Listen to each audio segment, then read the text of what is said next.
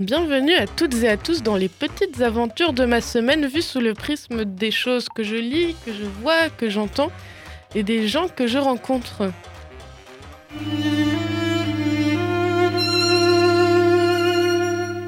Moi, c'était Simone, m'en dit Mona.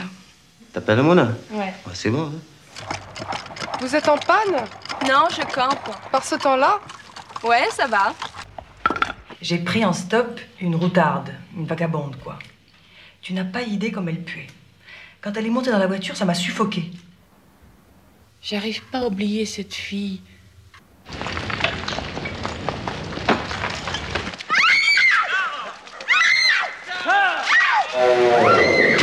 Alors si tu la voyais, c'est une horreur, un déchet.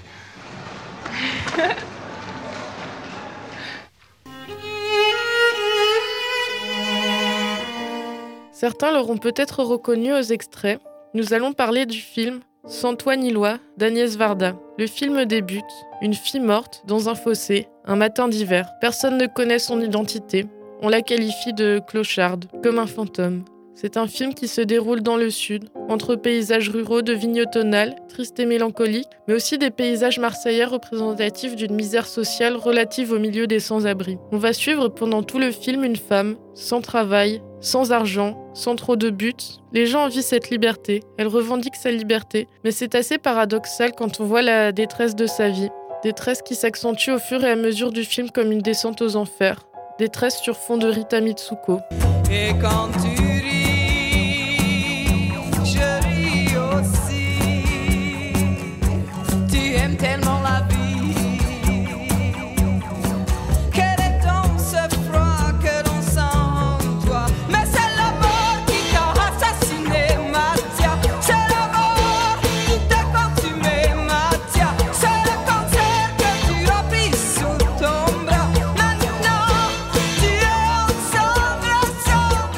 Alors, le film est aussi simple que ça, pas plus qu'un road trip. Et pourtant, tellement de thèmes ont été abordés et j'ai tellement de choses à dire dessus que je ne sais même pas par où commencer. Premièrement, on, va commencer par euh, la première chose que j'ai faite en finissant le film. Déjà, j'ai beaucoup pleuré.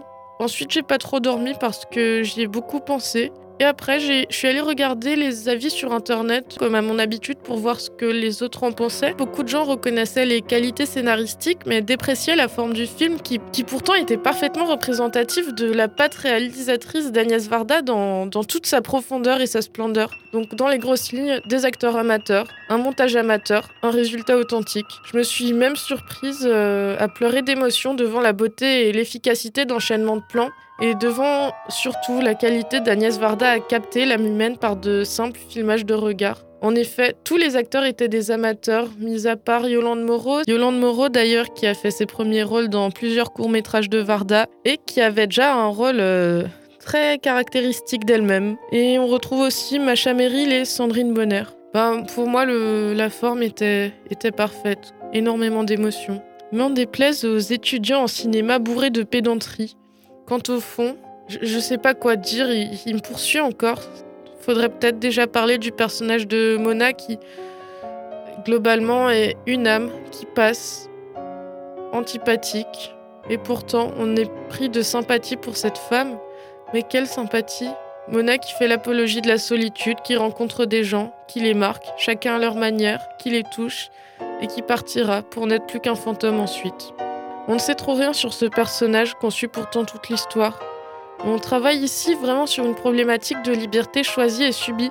C'est une problématique auquel j'ai déjà énormément réfléchi et pourtant elle a remis tous mes questionnements à l'envers et m'a m'a remis dans ces questionnements-là. Enfin, crise existentielle, littéralement. hein. Pour revenir au personnage, on est frustré de son antipathie parce que des personnes lui tendent sans cesse la main et veulent l'aider, mais elle refuse cette main. Un autre thème qu'on retrouve dans les Varda, euh, en effet, c'est le féminisme, parce que Agnès Varda, n'oublions pas, est une des plus grandes cinéastes du siècle dernier, si ce n'est pas la plus grande de toutes et tous les cinéastes francophones, j'entends bien. Et c'est euh, une grande féministe de l'époque également, qui a abordé dans pas mal de films euh, des sujets relatifs à la vie de femmes SDF. Donc beaucoup d'harcèlement, de viol, scènes de viol euh, cachées, mais qui restent atroces et qui est par ailleurs banalisée parce que ça passe dans le paquet de toutes les atrocités qu'elle subit au cours de sa vie. Pour tout dire, je, je pense que les, les mots ne suffisent pas. Je, je vous invite fortement à voir le film. Personnellement, j'en suis pas ressorti indemne. Il est triste, certes, mais ça va bien au-delà. C'est un reportage, certes, mais c'est bien au-delà également. C'est bien plus que des images et des dialogues. C'est une réelle expérience humaine que j'ai vécue.